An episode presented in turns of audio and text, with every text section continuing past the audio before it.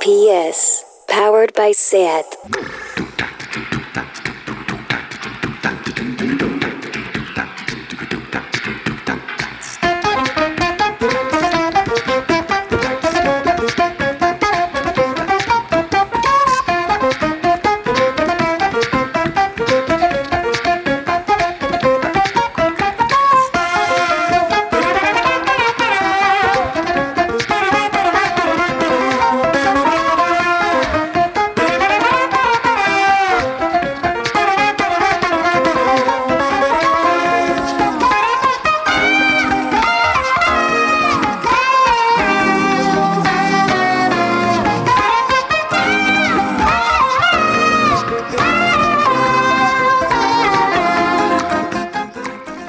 Bienvenidas a Tardeo.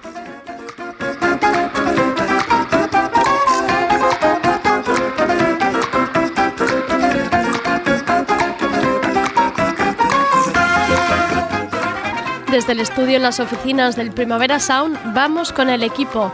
Al control técnico Rob Román manejando los volúmenes y canciones. Empezaré con la guillotina y ya os la avanzo. Sí, es blanqueamiento, querido diario El País. Sube a la mesa Sergi Couchard para resumirnos todas las novedades musicales del fin de semana. ¿Y os gustan los videojuegos? Pues hoy tenemos a Lucas Ramada, comisario de la sala de videojuegos colectiva y gratuita, creada como complemento de la exposición Gameplay, Cultura del Videojuego. Está hasta el 3 de mayo en marcha en el CCCB. Y para acabar tendremos a Ángel Tijerín combatiendo los ebooks y la expansión de Amazon desde su pequeña librería del barrio San Pera. Se llama On the Road en honor a su obsesión por la generación Beat. Soy Andrea Gómez, bienvenidas a Tardeo.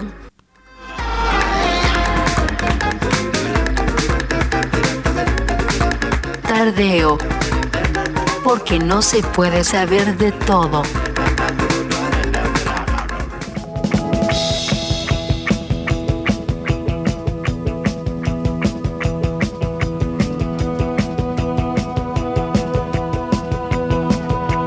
Guillotina.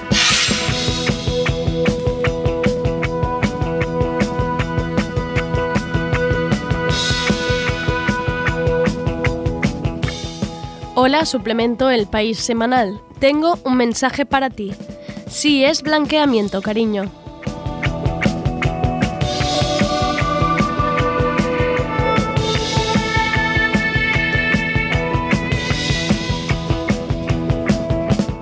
Este fin de semana saltaba a las redes la portada que saldría el domingo en el suplemento El País Semanal. Para quien no lo haya visto, en ella sale una chica joven y moderna y encima el titular ¿Por qué voto a Vox? Sin abrir la revista la respuesta es fácil, porque eres de extrema derecha, racista y homófoba. Y si encima compartes el discurso de Vox sobre la violencia de género es que además eres idiota. Son 17 páginas de blanqueamiento y réplica de sus consignas. Significa pasar a limpio el programa de Vox y ponerle fotos bonitas de gente en sus casas, para que digas, pero si parecen personas normales. Pues esto, queridas, es blanquear la extrema derecha. Y la redacción del país han saltado todos a la vez a defender el reportaje en Twitter, porque aquí lo primero es la redacción, luego el gremio y en último lugar la autocrítica. Y dicen, ¿cómo va a ser esto blanqueo? Por Dios, esto es simplemente entender cómo hemos llegado hasta aquí y a ver si con este public reportaje al partido político de Abascal, en vez de 52 diputados, sacan mayoría absoluta. Y así luego podemos volver a llenar tertulias y reportajes y portadas de diarios preguntándonos cómo hemos llegado hasta aquí, qué puede haber pasado. Tuvimos a Ibai Arvide Tardeo, periodista que reside en Grecia y especialista en extrema derecha. Él no se cansa de repetirlo. En Grecia se actuó contra el discurso de Amanecer Dorado silenciándolo se les sacó del prime time y de las portadas de los diarios. Y así fue como se deshinchó la burbuja, cayó en el olvido, se les apartó. Y no como aquí llevando a Bascal al hormiguero o haciendo un reportaje con fotos y vídeos de media que majos los que votan a la extrema derecha. Quizás un poco de apología al nazismo y discurso de odio tienen, pero vamos a darles un poco de altavoz a ver cómo se justifican y un colectivo de tuiteros defendía el reportaje con un es que solo leéis lo que os interesa. Solo leéis de vuestro lado para daros la razón. Como si esto fuera cuestión de bandos. Y claro, también había muchos aplausos para el país por este ejercicio de libertad de expresión. La pureza informativa llega al punto que Rocío Monasterio, presidenta de Vox Madrid, seguramente es el primer artículo del país que comparte en su Twitter. Y leo este tuit de Hugo Cuevas que resume a la perfección de lo que estamos hablando. Los diputados de Vox comparten el reportaje del país porque solo informa, ni educa, ni da votos. Algunos, con tal de remar a la contra con opiniones únicas y sacar unos likes, son capaces de vender a su clase. Da igual la evidencia, lo importante es su ego e intereses. Igual que no se pueden hacer mesas redondas sobre cómo curar la homosexualidad, o reportajes de por qué quiero expulsar a los inmigrantes del país, o un documental sobre violencia de género, ¿es real? ¿Verdad que todo esto nos, nos parece abominable? Pues, pues exponer los argumentos y justificaciones de la ultraderecha es igual o peor. Cualquiera con un altavoz, plataforma, sea comunicador o periodista, ha de tener claro esto. La extrema derecha no es una opción política. Y ya está.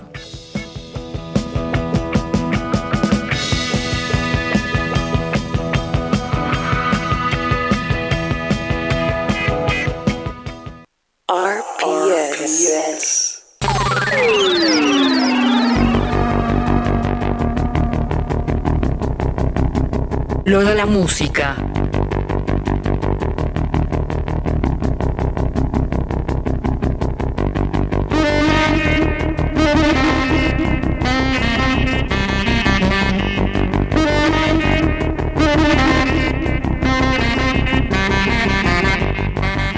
Lo de la música. ¿Qué tal, Sergio? ¿Cómo estamos? Hola, Andrea. Bien, de aquí del lunes, costando un poquito, pero ya las horas que son ya está remontando el ya día. Está, ya, ya casi, ya casi es martes. Ya, ya, estamos como martes.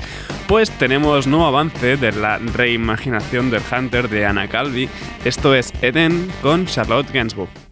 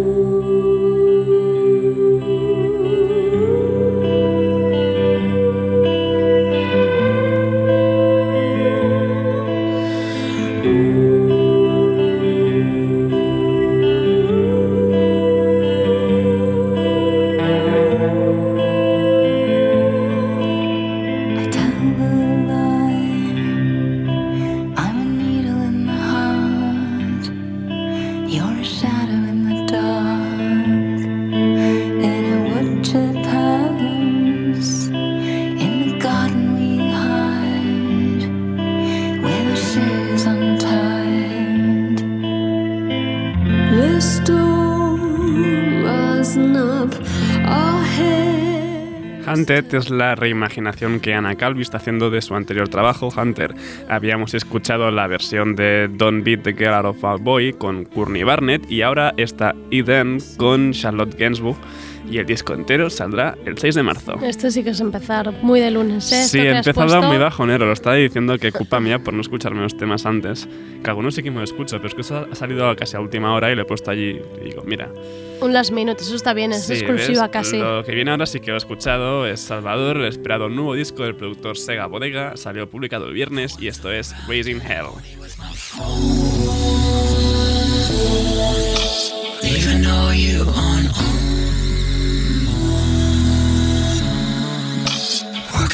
Day and I'm finally alone. Who can see me? Who knows? God, I'm feeling on my own. Camera's looking kinda cute now. Could I give a dog a bone? I could let you know, I could let you know. God, I'm feeling on my own. Flicking through, but none for you now.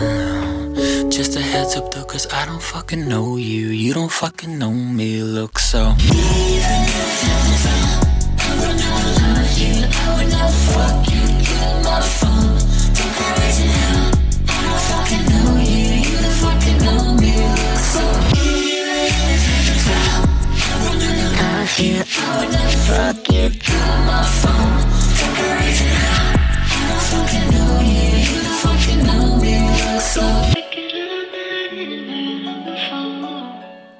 Sega Bodega es tal vez uno de los productores más interesantes de la escena electrónica actual.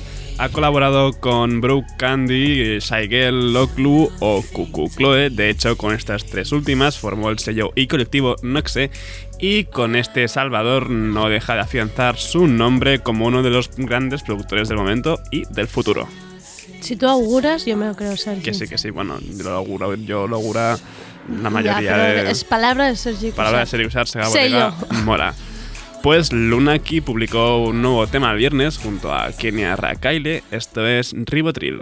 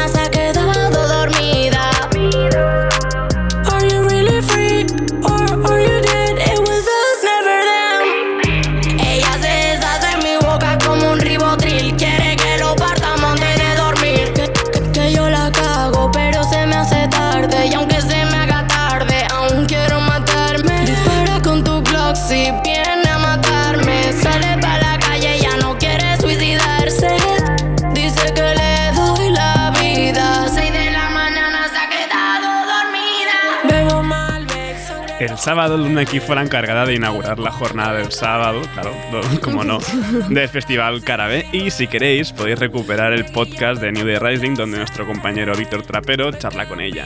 Aquí en este tema, en Ribotril, pues Lunaki y Kenia Rakaile se aproximan a lo que podríamos considerar el sonido emo-trap. Y sí, tenéis que escuchar New Day Racing básicamente porque ni Sergi ni yo hemos ido al carabe. O sea, no hacemos el es verdad, trabajo. ninguno de los dos o hemos sea, ido. vaya panda de vagos somos. Bueno, nos hemos quedado ahí en casa, no, hombre, no. Y seguimos con el productor alemán Boys Noise, que se une a Rico Nasty para esta Girl Crush.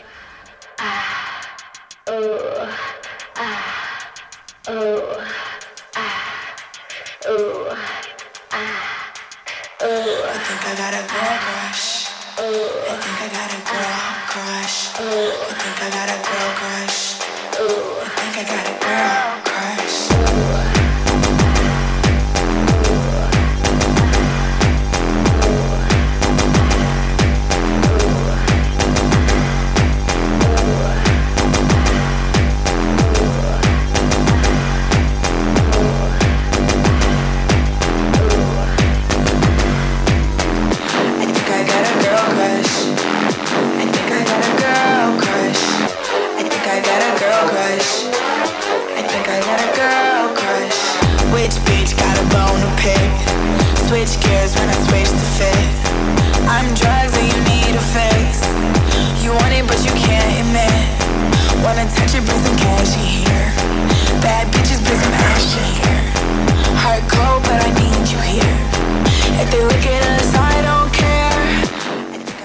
canción, Rico Nasty cede un poco su agresividad en las vocales para dejar un poco de aire a la producción de Voice Noise. Y la verdad, aunque te estaba viendo poner carusas así, andaba, ¡ay, qué es eso, qué es eso! no, porque en, sé". en vez de- le ha costado bastante arrancar Sí, al tema. no, empezaba así más duro. Pero bueno, a mí Girl Crush me ha molado bastante, la verdad. Pues ya está, importante. Y cambiemos de sonido porque los noruegos Ulver tienen nuevo tema, esto es Russian Doll.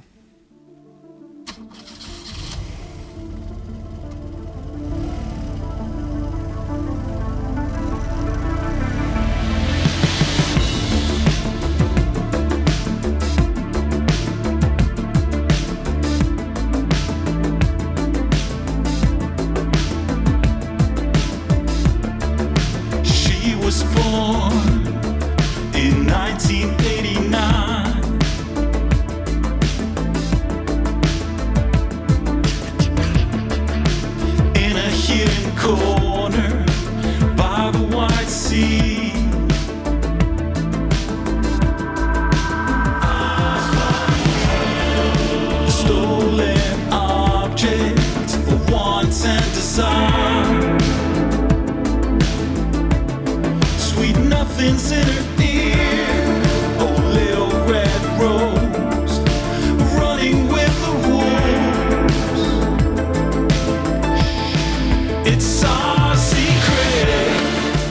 Ulver han pasado del black metal más duro y experimental al drone, pasando por el ambient, pero llevan ya un tiempo acercándose más al synth pop oscurete de grupos como Depeche Mode o Japan, o incluso al retro wave, como podemos escuchar en esta Ruseando de fondo. Me tengo que aprender estas etiquetas tipo retro wave synth pop porque así quedo bien luego. Voy a, Así quedas como... "Ay, me voy a- esto de synth pop me gusta bastante.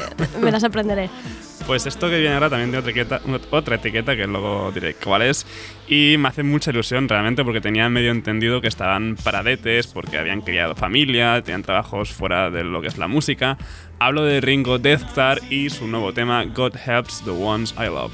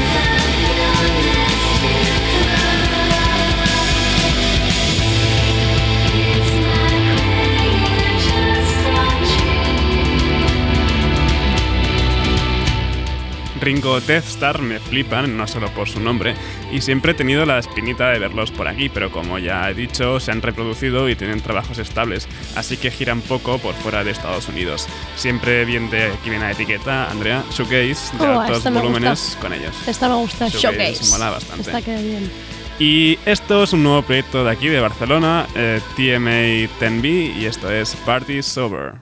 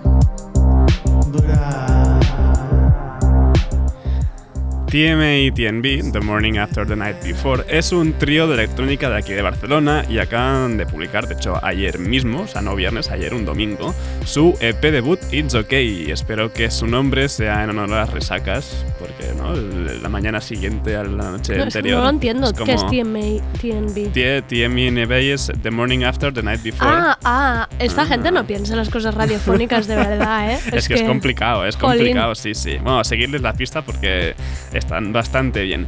Y quienes también son de Barcelona y tienen nuevo tema son The Crab Apples. Esto es Spell. The.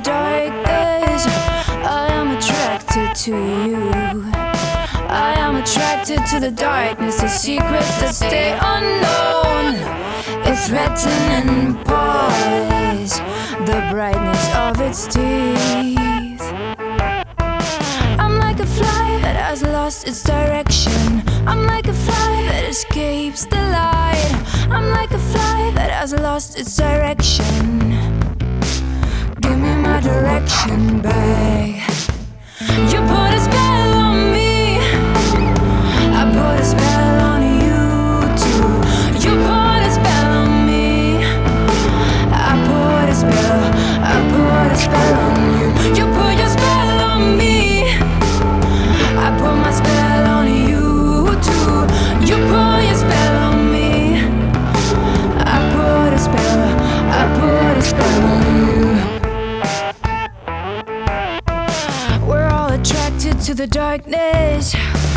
That's why we stumble around.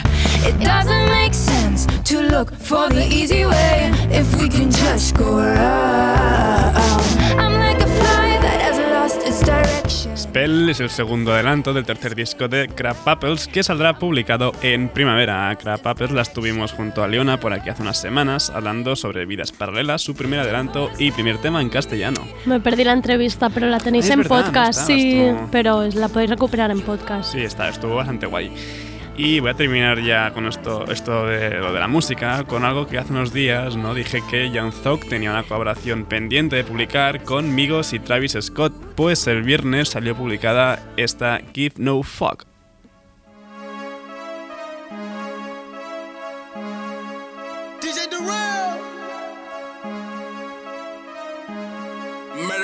Durrell. Murder on the beat, so it's not nice.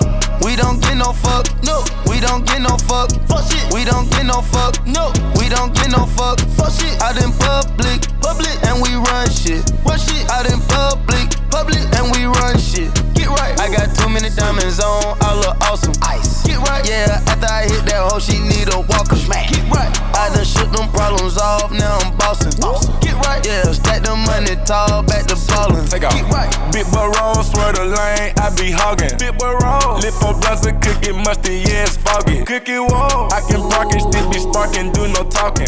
Watch me hit the target, mark the carpet, then depart it. Offset, we don't get too fucked. Choppers hanging out the road, road truck. Pop Go play with your kid, cause I up. Uh, she broke, so why would I cuff? Hey, we rich, lit. We about to go up to space. Go told her that took me. Hey Siri, play Radio Primavera Sound. Okay, check it out. RPS, powered by SAT.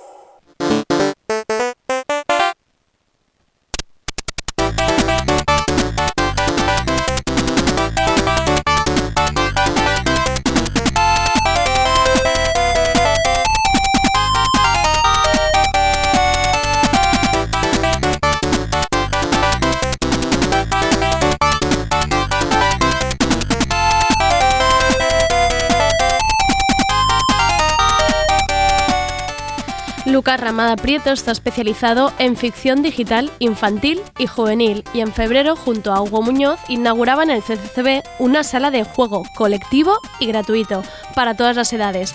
La sala se llama Zoom, así con muchas os, y está vinculada a la exposición Gameplay Cultura del Videojuego que se puede visitar en el CCCB hasta el 3 de mayo. Ahora, yo es que estoy muy perdida con estos temas, entonces Lucas, eh, voy a dejar que nos lo cuentes todo tú. Está bien. Ah, ¿Qué tal Lucas? ¿Cómo estás? estoy muy bien, muy ¿Sí? encantado de estar aquí, sí. Eh, Primero de todo, em, vamos con el, en el Zoom, porque entiendo sala de, de juegos, pero integrada en un sitio donde normalmente hay exposiciones y tal. ¿Cómo, cómo funciona Bueno, esto? precisamente era la idea de complementar un poquitín algo como gameplay, que es, Ujú. una, es una muy buena exposición, pero no deja de ser una exposición discursiva Ujú. y, y que pretende como contarte algo, ¿no? Entonces, a partir de, de esta expo, ah, el CCB consideraba que había que hacer un espacio un poquitín más complementario, donde, donde la gente pudiese entender también el mundo de, de la cultura del videojuego desde otra perspectiva. Y ahí fue cuando entramos Hugo y yo hacer esta sala de juego, ¿no? Que más que, más que una sala de juegos realmente es una especie de, de- de panorama, una especie de colección de diferentes tipos de experiencia de juego, de experiencia videolúdica. Vale, como más para experimentar, ¿no? Claro, la idea de Zoom es intentar que la gente entienda lo que es el, el mundo de la cultura del videojuego en, en 2020, ¿no? Intentar dejar de hacer asociaciones por defecto de lo que normalmente ah, los medios generalistas o la sensación social incluso que hay en torno al, al- al medio, eh, que es como muy rápida y acelerada porque realmente quienes crean ah, eh, esa idea de lo que es el medio son grandes empresas, etcétera, y todo Sí. como demasiado, demasiado demasiado tocho, Sí. demasiado la idea del juego como simulador o de, o de guerra o deportivo, etcétera. Pero no es eso, o sea, el juego es muchísimo más, es eh, muchísimo más a nivel cultural, estético, poético incluso. Entonces la idea era esa, ¿no? Crear una sala de juego con las menores barreras de acceso posibles para que todo el mundo pueda ir ahí, incluso los gamers, a entender el juego de una manera como muchísimo más heterogénea, mucho Para más todas las edades, ¿eh? Para todas las edades. De Vale. hecho, precisamente por eso hicimos la selección a partir de, de la cultura infantil y juvenil, que es, yo, yo, yo soy especialista en ficción Ujú. digital infantil y juvenil, pero además, y esto es una idea compartida con el otro comisario y con el CCCB, con esta idea de que la cultura infantil y juvenil realmente es la más universal de todas, ¿no? Mm, Cuando es de total. calidad, porque es la que no pone barreras de edad a- a- de manera priorística. Entonces es eso. De hecho, de hecho estamos viendo, están ocurriendo ya cosas súper interesantes en la sala, ¿no? Gente como jugando que ni siquiera se conoce, diferentes edades, diferentes procedencias, y está siendo como muy, muy interesante. ¿Y mm, por qué se separa la idea de sala de juegos con videojuegos? ¿Qué, qué, qué es la diferencia? Hmm. Ah, bueno, realmente sí que es, o sea, la cosa es poner en el centro la experiencia del juego. El o sea, que sea videojuego es como, un, es como un añadido más, pero lo que queremos es hablar de la experiencia que ocurre cuando tú te pones delante de un, de un, de un texto lúdico, por ponerse como muy pedante, ¿no? Es Vale. decir, en este caso es videolúdico, un, un texto de un, un, juego, un videojuego, pero podría ser eh, otra experiencia de juego. Es como, en vez de hablar mm, del juego en sí, sino lo que hablamos es de la experiencia que ocurre cuando te pones delante de, una de, de- de- un, de videojuego, ¿no? Y toda la sala está como organizada a partir de los diferentes tipos de experiencia. No son los juegos, no son los textos, no son, no son las obras las que marcan el flujo por dentro de la sala, sino que es el tipo de experiencia que tú como individuo y con la gente con la que juegas tienes con ellos. ¿Y cómo, esto que decías tú con la gente, el estar ahí, em, cómo se rompe con la, la idea esta de individualidad que hay detrás del videojuego? ¿no? Siempre pensamos en un videojuego, pensamos en una persona detrás de, de una pantalla. ¿Cómo conseguís hacerlo como colectivo esto? Es, es complicado porque realmente rompe además inercias museísticas en las que tú entras y vas como a tu A bola, tu bola, y, como mucho viene un guía y te explica lo que es la exposición. Entonces aquí hay un trabajo como súper orgánico de romper esto desde muchas perspectivas diferentes. Primero, desde la propia selección de juegos, es decir, la propia selección de obras lo que hace es ah, priorizar un tipo de experiencia que sea compartida. Hay juegos para jugar de manera compartida, de manera colaborativa, de manera competitiva, de manera cooperativa. Hay incluso como sitios eh, eh, donde sentarte simplemente a ver jugar a otro, que es Ah, algo vale, que es interesante sí. también. Pero luego además también como que espacialmente, eh, el otro co- eh, comisario, Hugo, es, es- es arquitecto, el diseño espacial también como que está pensado para que todo fluya de una manera muchísimo más orgánica, ¿no? Para que, para que la- nada más entrar en la sala ya lo que ves es diferente a una sala de juegos en tu cabeza, ¿no? Porque Ujú. ves una zona de juego reflexivo con los butacones de diseños de la hostia y tú piensas, vale, esto no es una sala de juegos, ¿qué, qué es ¿Qué- esto? qué no? hago? ¿Qué es esto? ¿no? Hay Vale. como, ah, es la zona de juego reflexivo, entonces te sientas a pensar, como ah, son juegos que intentan, son mucho más introspectivos, ¿no? Pero de repente ves unas luces del copón iluminando desde la izquierda y un ruido de fondo que son como normalmente los teenagers jugando en la zona de juego competitivo, ¿no? Entonces Claro. todo, todo es una cantidad de inputs que te hacen romper toda una serie de asociaciones a priorísticas sobre lo que puede llegar a ser el juego y empiezas como a, a tener como eh, eso, ¿no? Como eh, información, cantos de sirena sí, casi sí. sobre qué hago, dónde voy, con quién juego, ¿no? Y eso está dando, eso está generando como situaciones súper interesantes. Entonces eso, la selección de juegos, la el diseño del espacio, Hace que, ah, que todo eso, rompa el este- mobiliario, todo hace como que hay, un, hay una zona que es un mar de cojines con 75 cojines para tirarte Uy, en el suelo. calla.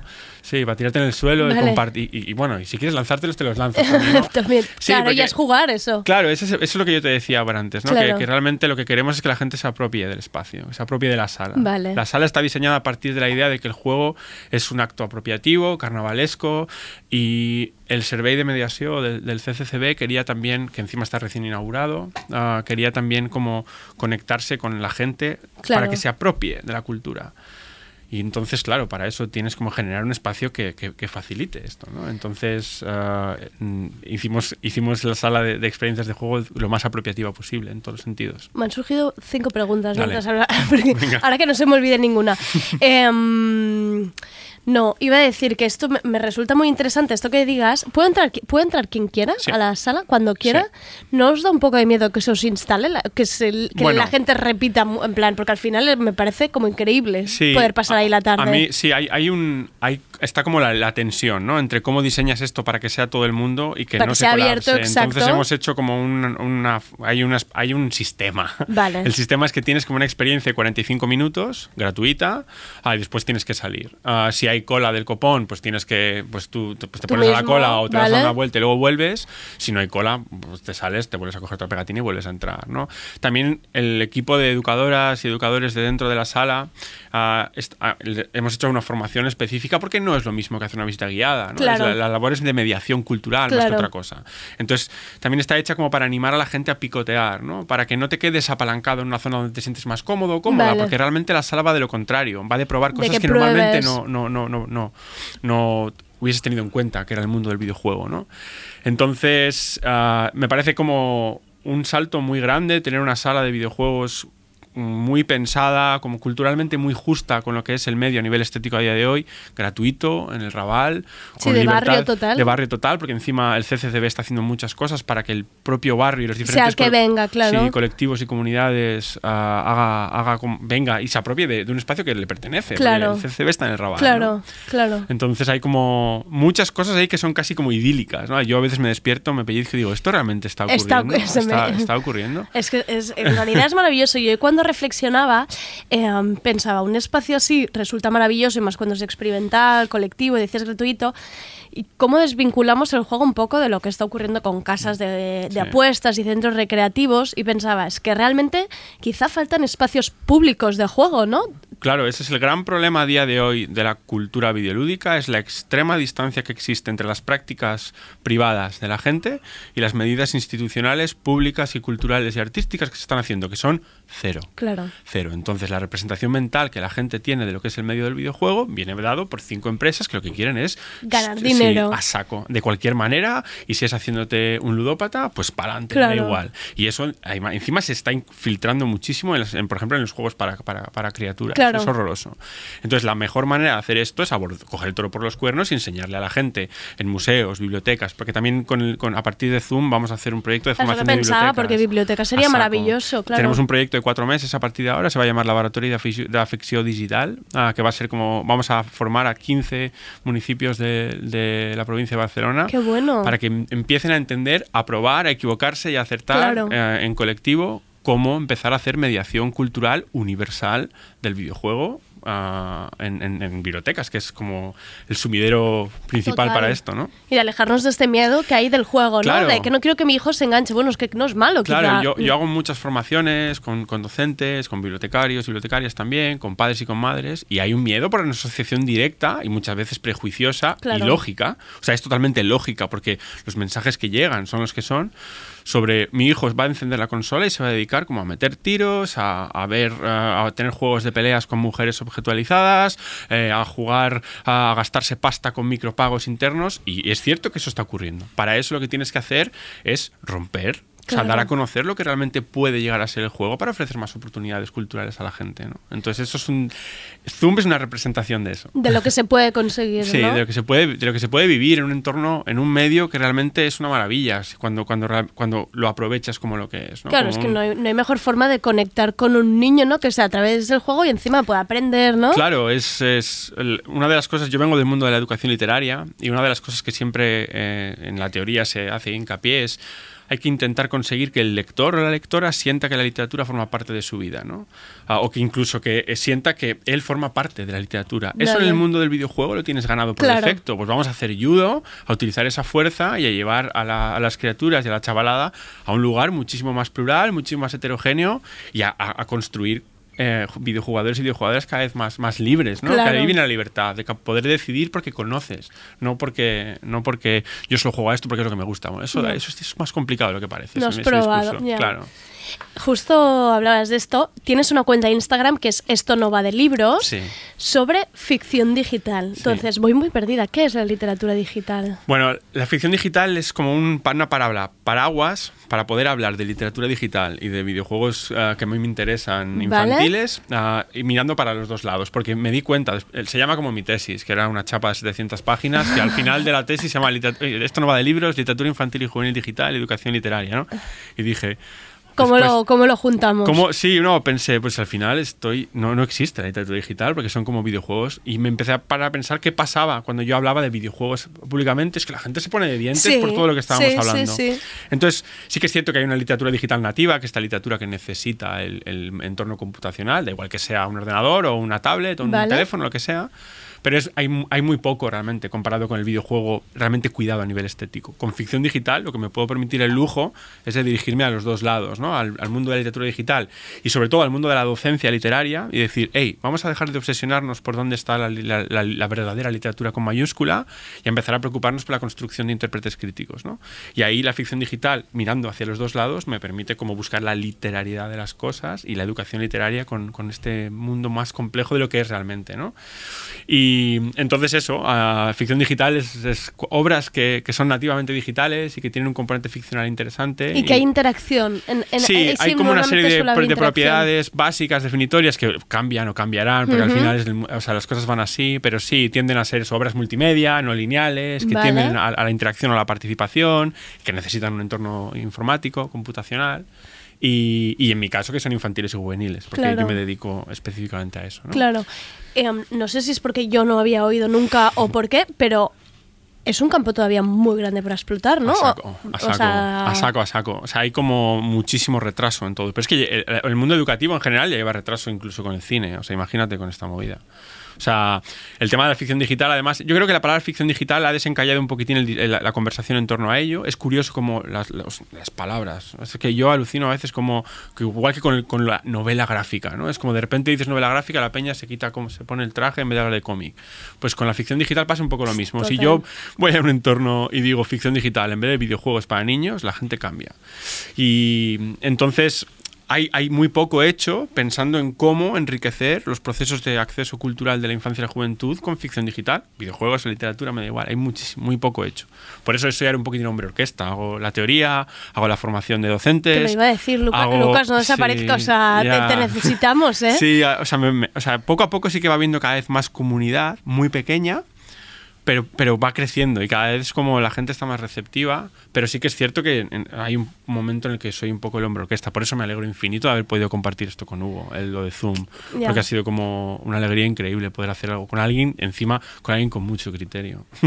No, y, y además es que creo que también como creo que estás como luchando contra todos los mensajes más negativos que tenemos ahora mismo, que es videojuegos, Claro. en todos los padres que eh, no quieren que sus hijos Mm. tengan nada que ver con pantallas, ¿no? Sin entender que detrás de una pantalla hay mil, Sí. mil cosas por hacer. Claro, es, es- la movida es esta, que yo, por ejemplo, cuando voy a un centro Ujú. público siempre, yo lo siento, pero solamente trabajo con instituciones públicas, porque para porque es como, soy hijo Sí, de maestra de la sí, pública y sí. para mí eso es como el ABC. Bien hecho. Y entonces cuando, a veces cuando voy a un centro hago, cubro todo lo que puedo, ¿no? Hago formación en el claustro docente, hago cosas con las criaturas para que los docentes también vean cómo hacerlo y también hablo con, los- con la comunidad de padres y de madres. Y la, la conversación siempre es la misma, ¿qué hago con el Fortnite? ¿Qué hago con el Fortnite? ¿Qué hago con el Y es como, bueno, es muy difícil hacer nada ahora, porque si del 80% de la población infantil y juvenil que juega videojuegos, el 90% juega al Fortnite. Entonces el poder de la comunidad es muy complejo. Pero de repente dices, mira, ¿qué te parece esta obra? ¿no? Enseñas un par, tres, Sí. cuatro juegos y les dices, ¿te has, sentado, ¿te has parado a pensar una vez en que a lo mejor te podrías sentar a jugar con tu niña de 7 años a esta obra en el sofá, como compartes donde viven los monstruos de Sendak, por ejemplo? La gente hace como, ya, la verdad es que, la verdad es que, la verdad es que, claro. O sea, el tema es como que a ver, o sea, no ser padre y madre no viene con un manual. ¿no? Pero, pero también hay que ser conscientes de cómo construimos ciertas asociaciones culturales. Y entonces, claro, la cosa es um, que, hay que, que hay que romper esas ideas en torno a lo que significan todas esas pantallas conociendo más. Porque al final los, el desconocimiento genera miedo. O sea, es, es tan sencillo como Sí, eso. Me da miedo porque no conozco. Cuando conozco, de repente tengo alternativas. Cuando tengo alternativas, de, frente, de repente estoy más cómodo, más cómoda. Así que, pues está, hay que hacer eso, dar a conocer, divulgar, divulgar, divulgar. Y para los que no nos hayamos acercado Sí. nunca a esto, Sí. ¿cómo empezamos? ¿Con qué podríamos empezar? Ah, Uf, am, no lo sé. Es, es muy complicado. Aunque sea hacer un- juvenil, ¿eh? Yo sí, me- me encanta la novela que, juvenil. Que te diga como títulos. sí, no por sé, o ejemplo. sea, si alguien o algún padre nos escucha y dice, bueno, pues voy a empezar con las pantallitas. Vale. Am, pues por ejemplo, me parece como muy interesante si hay. De hecho, acaba de salir justo ahora. Voy a ir contemporáneo a saco. Venga. Una app de dos pavos y medio de un, de un pibe que se llama Philip Stollenmayer que se llama Song of Bloom, como Song canción of- florecer. Vale. Y es una especie de poema en forma de, de ramo de flores, con, donde la interactividad es extremadamente como metafórica y simbólica, pero, y cargada de arte a saco, pero todo como muy significativo, como muy atado, muy gustoso de jugar, muy fácil, ah, y que realmente como te sorprende sobre lo que puedes llegar a hacer en, una, en, una- en un juego, en, en- un móvil, en un teléfono, en una tableta. Me parece una pasada. Y si nos vamos más a lo sesudo, Sí. acaba de, de terminar ahora el Kentucky Route Zero, que para mí es el, el juego de la, del, no, no sé si la década o, de- o- o del siglo XXI. Es un, Kentucky, Kentucky Road- Zero, sí, Vale. es una pasada de juego. A nivel, ya te digo, yo soy filólogo y a nivel literario ah, es increíble, pero no solo. O sea, a nivel estético, visual, musical, a nivel de diseño de juego, todo es increíble. Súper pausado, calmado, un, un juego que ha estado siete años sacándose episodio a episodio, como que toda la espera. Nunca- ya no vais a poder jugarlo como lo hemos jugado algunos, Vale, esperando claro, siete claro, años, que tenía claro. mucho, muy de poético eso Claro. Pero es como si alguien quiere saber cuál es como el peak, el, pi- el- el- el punto álgido de la cultura del videojuego ahora mismo, para mí Kentucky Route Zero es como el mejor ejemplo. Qué maravilla. Pues empezaremos por esto. y la cuenta de Instagram, esto no va de libros, que ahí también subes un montón. Yo iba a estado repasando. Sí, subo cosas, menos de lo que puedo, porque claro... Eh, no puedes estar en todo, Lucas, o sea, lo entendemos, y lo- haz lo que puedas. Hago lo que puedo, entonces que intento, intento ser lo más efectivo posible y, y si os pasáis por el canal, pues yo encantado de, de recibiros. Y la sala Zoom también estará hasta el 3 de mayo. Como, no, está hasta el 13 de abril. 13 de abril. Sí, sí, sí. Vale. Está abierto hasta el 13 de abril. Y horarios. Horario es, ah, a ver si lo digo bien, que no me Si maten. no, iremos a otra hora, sí, no pasa de nada. martes a viernes es por las tardes solo, creo que de 4 a 8. A los fines de semana está todo el día, menos el hueco de comer de 2 a 4, pero, pero sábados y domingos desde las 10 a las 11 Voy a ir. las 2. Porfa. Voy a ir. Pero me avisas y me lo cuentas. No, no, sí, sí, Vale. sí, voy a ir. Me, Vale. me- me apetece muchísimo todo, todo esto que me has Yo me quedé en el Mario Kart, o sea, tengo, tengo que superarme. Muchísimas gracias, Lucas, y Gracias por favor, continúa haciendo este trabajo tan maravilloso. Gracias.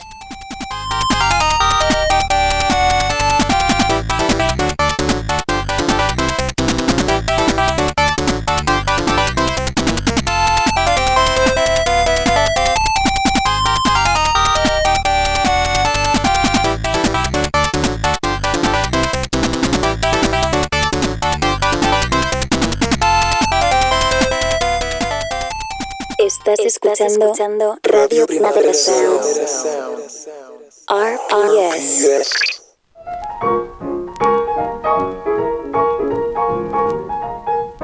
Goofing at the table. You just don't know. What don't I know? How good this ham and eggs is. If you had any idea whatsoever how good this is, then you would stop writing poetry and dig in. It's been so long since I've been hungry. It's like a miracle. Ah, boy, but them bacon and them egg. Mr. Beggar and Mrs. Davy. Hoy nos acompaña en Tardeo Ángel Tejerín, propietario de una de esas librerías pequeñas de barrio que lucha por hacerse hueco entre las grandes cadenas y el desapego con la lectura. O eso se lo preguntaremos ahora. Se trata de la librería On the Road, entre Vía Layetana y el Palau de la Música, una librería que, como su librero, son amantes de la generación Beat, un grupo de escritores estadounidenses de los años 50 encabezados por Kerouac, que era este que escuchábamos ahora. Hola Ángel, muchas gracias por venir. Un placer estar aquí. Me hace mucha ilusión porque además, em, cuando he preguntado quién queréis que venga en tardeo, me han recomendado varias personas on the road. Así que eso significa que estáis haciendo las cosas bien. Genial. Em, Ángel, empezaremos por preguntar, ¿estuviste trabajando en la librería La Formigador? Que es como más de 100 años de historia, la- esta histórica librería. Sus propietarios decidieron cerrar en su momento por la caída de las ventas de, de los libros y tú decides, dices, bueno, pues ahora abro la mía. Bueno, ¿Cómo, cómo es este, ¿Cómo es este proceso que vives? eh, fue un poco la caída de las ventas, pero también porque Mango decidió Ah. comprar. Que cuando, cuando viene uno grande, Inditex, Claro. y te da más dinero, ñe. Entonces ahora Portal del Ángel hay un mango maravilloso y ha dejado de existir esa librería. centenaria. Y tú dices, ¿por qué no abro yo una...? Bueno, yo siempre pongo el mismo ejemplo, que es como cuando tú trabajas en un bar y, y te echan o, o te vas y dices Sí. tú, ¿qué hago? ¿Me voy a otro bar o monto el mío? Yo tenía claro que quería montar mi propia librería. Era el momento, tenía 30 años y digo, o lo hago ahora que me siento fuerte y capaz o no lo voy a hacer. Y al final así, así empieza E- la Empezaste aventura. así. Em, ¿Por qué querías tu, tu propia librería? ¿Qué tiene de especial On The Road? Bueno, yo siempre lo digo que es un homenaje a la generación Beat, pero no solamente a, a ellos, sino a la filosofía de, de vida y de, y- y de entender la literatura, ¿no? Entonces yo tenía ganas de provocar un poco ¿Vale? y abrir una librería un poco más atrevida, un poco más eh, divertida o, o diferente a lo que Vale, que no fuera como eh, la idea es que tenemos de librería un poco en plan Sí, porque- seria, sí. aburrida, en silencio, que nadie suba la voz, Los ¿no? libreros sí tenemos esa fama de, Sí, un poco sí, ahora que lo de dices. aburridos, que vengan a la mía, que ya verás Que ya verás que no. nos divertimos mucho. Ay, Rocanos. Justo has hablado de la generación Beat y con este, con este nombre la librería no podía... Explícanos, para quien no lo conozca, em, cuéntanos un poco esta generación. Bueno, la generación Beat es una generación de escritores de los años 50 que, incómodos con la sociedad que les había tocado vivir, Ujú. eh, decidieron explotar a través de, de su forma de escribir. ¿no? Entonces dejaron de centrarse un poco los libros en la política y en la historia y se centraron en sus miserias, en sus excesos, en su libertad sexual. Y entonces eh, es una generación que a mí me, me atrapó desde que leí en el camino, ¿no? Y desde entonces eh, es puro amor, ¿no? Con esta, con esta generación. Total. Em, escúchame, oye, ¿y em, te sientes parte de la resistencia con esta librería de barrio? Como si tuvieras que luchar, no sé, ahora podemos decir Amazon, pero también te puedo decir otras grandes cadenas de, de libros. ¿Eres parte de una resistencia? Sí, total. Lo que pasa que también es verdad que me hace mucha ilusión porque lo porque es fácil no pensar que Amazon nos está comiendo o que las pequeñas librerías no la gente no es consciente de que necesitamos a la gente y lo que me ha dado estos estos años que llevo en la librería mía es que la gente es consciente y que apuesta por las pequeñas librerías es una resistencia sí porque la, la gente a lo mejor no lee tanto como debería no pero sí que es una resistencia pero bueno me entusiasma cada día y yo creo que la gente es muy agradecida ¿Cuánto llevas con la Cuatro librería años. abierta? Cuatro años hace. No está mal, ¿eh? Em, leía precisamente justo, era ayer, que decía Isabel Sucunsa de la librería Caldés, decía que abrirán dos nuevas librerías en la ciudad. Y yo estaba recordando y justo han abierto la tribu en San Andreu y no Llegiu en Poplanou.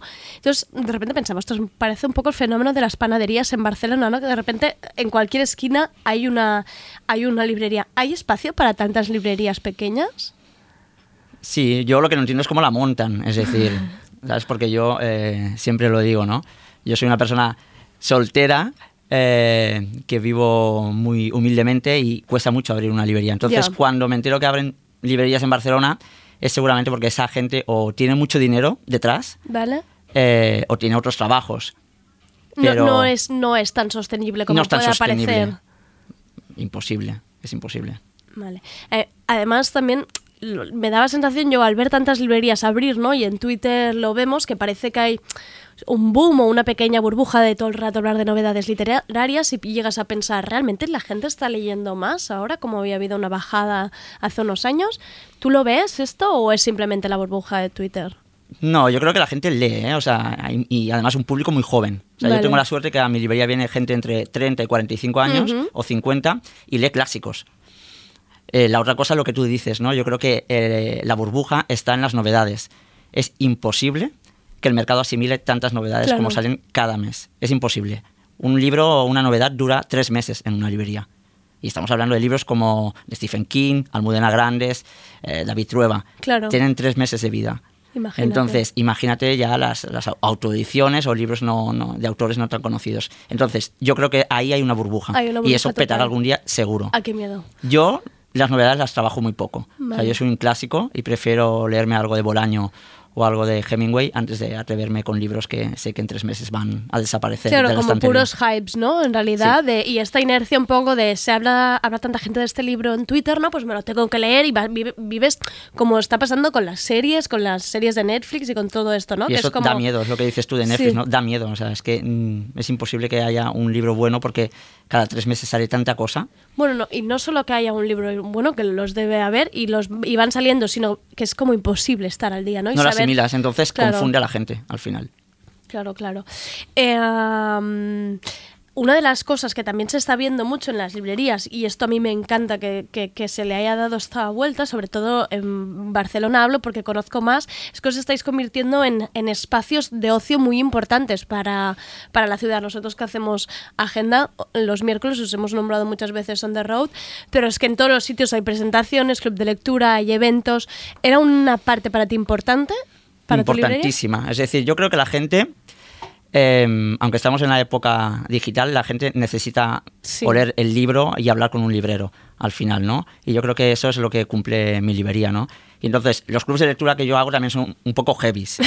es decir, son nocturnos, yo propongo Vale. libros, la gente los compra, los lee y viene un sábado de noche a las 9 con whisky, cerveza, emborracharse. cena, cerramos la persiana y estamos ahí cuatro horas en un sábado, que en vez de irnos a Polo o Razmataz, lo pasamos hablando de, de Oscar Wilde o de Gloria Fuertes. Entonces yo creo que, y además gente joven, Ya. entonces es súper emocionante. Entonces yo creo que el secreto de las nuevas librerías es que tendrían que ser un centro cultural, un punto de encuentro de gente. Yo creo que la gente se siente muy sola, a través de los libros tiene más compañía, pero eso también necesita que la gente lo comparta, ¿no? Es que tienes toda la razón, porque además esta mañana yo tenía un libro sobre el escritorio aquí en la oficina y, y otra compañera venía y decía, tenemos que montar un club de lectura, porque tenemos que comentar. Y yo pensaba, ¿Qué libro?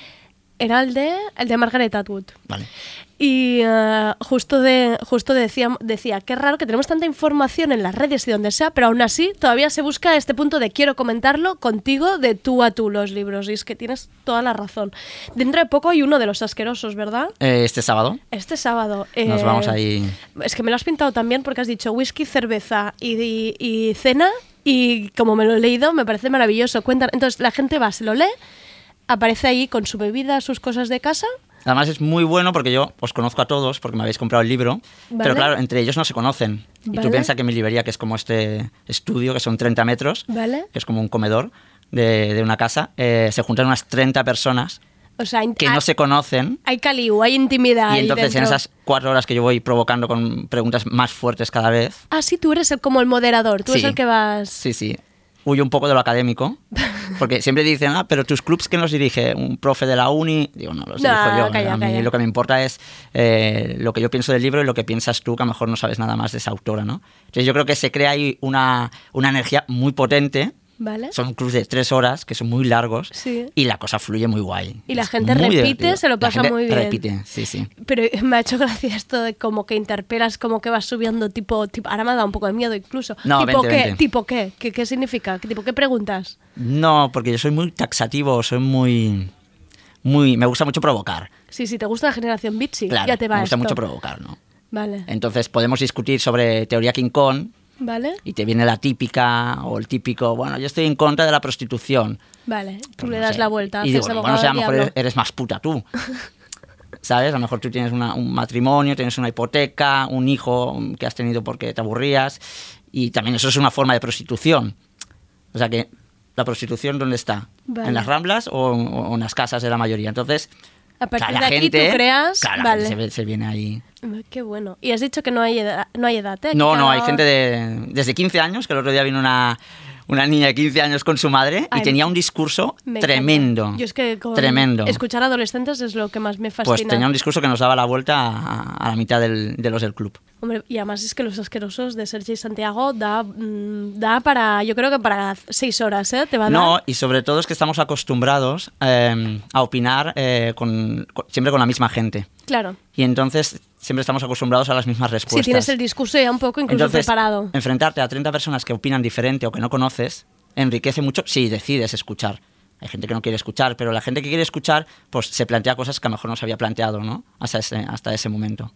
Y la gente que se quiera acercar a estos clubs nocturnos, si por ejemplo ya tienen el libro, hay que dar, ¿se paga algo? ¿Cómo funciona? Se cobra 5 euros de, Vale, de entrada. 5 euros, bebida y comida de casa Sí. y vale. Además me encanta que la gente la traiga porque es como quieren compartir algo. Claro, es más, Es sí lo veo que- un poco como reunión de, de bajar de vecinos de abajo en el Total. patio, ¿no? Y hablas. Y también he visto otro que también me interesa mucho, de mujeres en la guerra civil.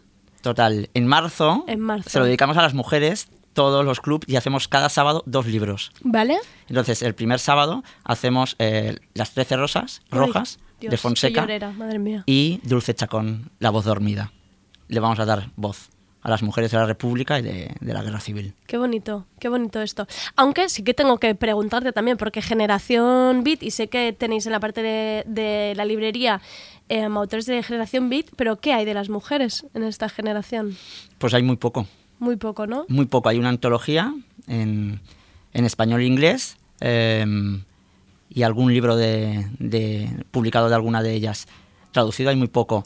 Piensa que en los años 50 los hombres lo tenían muy difícil, los beat, o sea, fueron muy, fueron muy impactantes para la sociedad norteamericana, pero las mujeres aún Todavía fueron más. Entonces, a la mayoría de ellas las encerraron en manicomios o sus familias incluso quemaron sus poemas cuando estuvieron muertas porque se avergonzaban de lo que escribían. Entonces nos ha llegado poco y, y hay muy poco traducido.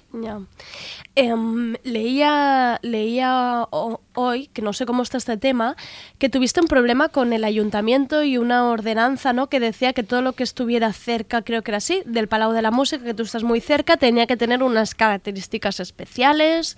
¿Cómo está este tema? Bueno, era una ordenanza del 96 que la puede aplicar cualquier Cuando- gobierno, ¿vale? pero lo decidieron aplicar el de ahora. Y entonces, bueno, pues eh, dado que estamos al lado de un edificio histórico, como el Palo de la. Música, nos debíamos a unas normas estéticas y de orden. Y eso vaya. implicaba que yo no puedo tener una planta en la calle, ni un banco, ni, ni, tener, ni no tener puertas, porque mi librería está abierta a la calle. Claro. Entonces ellos me lo decían, pues, pues me lo vendían como que estaba ocupando la vía pública Pobre- y que tenía que poner pobre. puertas porque un negocio tiene que tener puertas. Entonces yo le decía que cuando yo quiero ir a un súper porque tengo hambre, voy donde sea, o si fumo, voy donde sea, pero si ya a una librería encima le pongo una puerta, ya estoy... Además que no me da la gana, es un- una librería es un, es un espacio cultural abierto a la calle y a mi barrio, Claro. que es el que conozco. Entonces eh, ocupamos el pleno del distrito y se dejó un poco... O sea, se ha relaja- está relajado, Este, relajado. ta- este tema. Porque ad- además em, me gusta mucho esto que digas porque realmente sí que es una librería muy de vecinos, ¿no? De, de siempre la misma gente, de esto de venirte a preguntar, de hablar contigo. Total. Lo has conseguido, en cierta Sí, sí, manera. somos muy de barrio. O sea, y organizamos, incluso la librería organiza la, la fiesta del barrio. Hace ya tres años, o sea que... Qué bueno. Justo además hoy era había, también en este en este problema con la ordenanza mun- eh, municipal esta estuvo metido el Antic Teatra que, que ahora también está con, con problemas de nuevo el Antic Teatra. Sí, hoy he cerrado la librería a las doce y media y hemos ido todo el barrio También a apoyar. estabas sí, ahí estábamos y he visto que estaba repleto de gente. ¿Se ha llegado a alguna conclusión?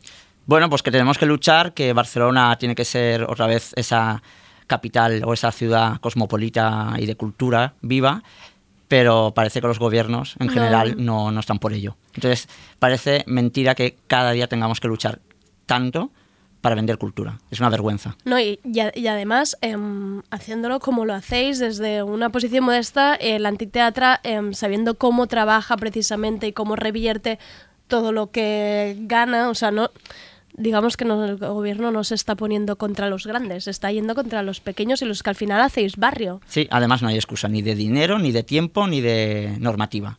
¿Está previsto algún movimiento más para lo del Anticteatro? Estamos- Está estamos en momento ello. en negociaciones. Sí. Vale. No lo vamos a permitir que cierre. Bueno, ya nos mandarás cosas para que nosotros demos, demos aquí voces. De hecho, en mi Instagram hoy he puesto varios vídeos sobre la reunión. Ah, eso también es muy, también es muy importante que en realidad Librería on the Road está entonces a Instagram, Twitter, Facebook y desde allí también se puede conocer no solo los libros que tienes, ¿no? sino también eventos, todo lo que haces, se puede seguir por, por Sí. las redes, ¿no? Sí, sí, soy un poco cañero con el Instagram, se me va un poco de las manos a veces, Bueno, eso está bien, porque si es una librería personalizada, pero sí, ahí está todo. Vale, pues este sábado, Los Asquerosos, ¿a qué Venga, hora? ¿pero ¿te vas a venir o no? Sí, sí, sí. A las 9 de la noche. A las 9 de la noche. Vale, me vendré yo con mis cervezas y a ver qué me preguntas. Estoy un poco nerviosa. Venga. Em, muchísimas gracias, Ángel, em, que, no, Perfecto. que no cese la lucha del barrio, que además nosotros en Abaixados 10 estamos muy cerca allí y no, no queremos perder el barrio. Muchísimas gracias, por Gracias por venir. invitarme. If you had any idea whatsoever how good this is, then you would stop writing poetry and dig in. It's been so long since I've been hungry, it's like a miracle.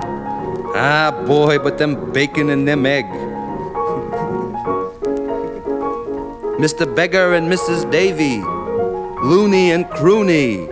I made a poem out of it. Gracias por escucharnos. Mañana volvemos con la sección de salud mental de Laura Esquinas y Sandré, el grupo de punk rock que canta en catalán y castellano, así como les apetece, y nos presentarán su disco Ave Muñón. Soy Andrea Gómez y esto ha sido Tardeo. You gotta be able to lay it down solid. All that loony and froony, frakens, akins, and begs. Lay it, all that be bobby, be buddy. I didn't took, I could think so. Be bop, be boppy. Loony and Junie. That's where they get kind of hysterical. Loony and Boony, Junior and Mooner, Moon, Spoon, and June. Don't they call them catmen that lay it down with the trumpet? I call them them cat things. That's really cute, ain't it? William Carlos Williams. Estás escuchando Radio Primavera Sound. RPS.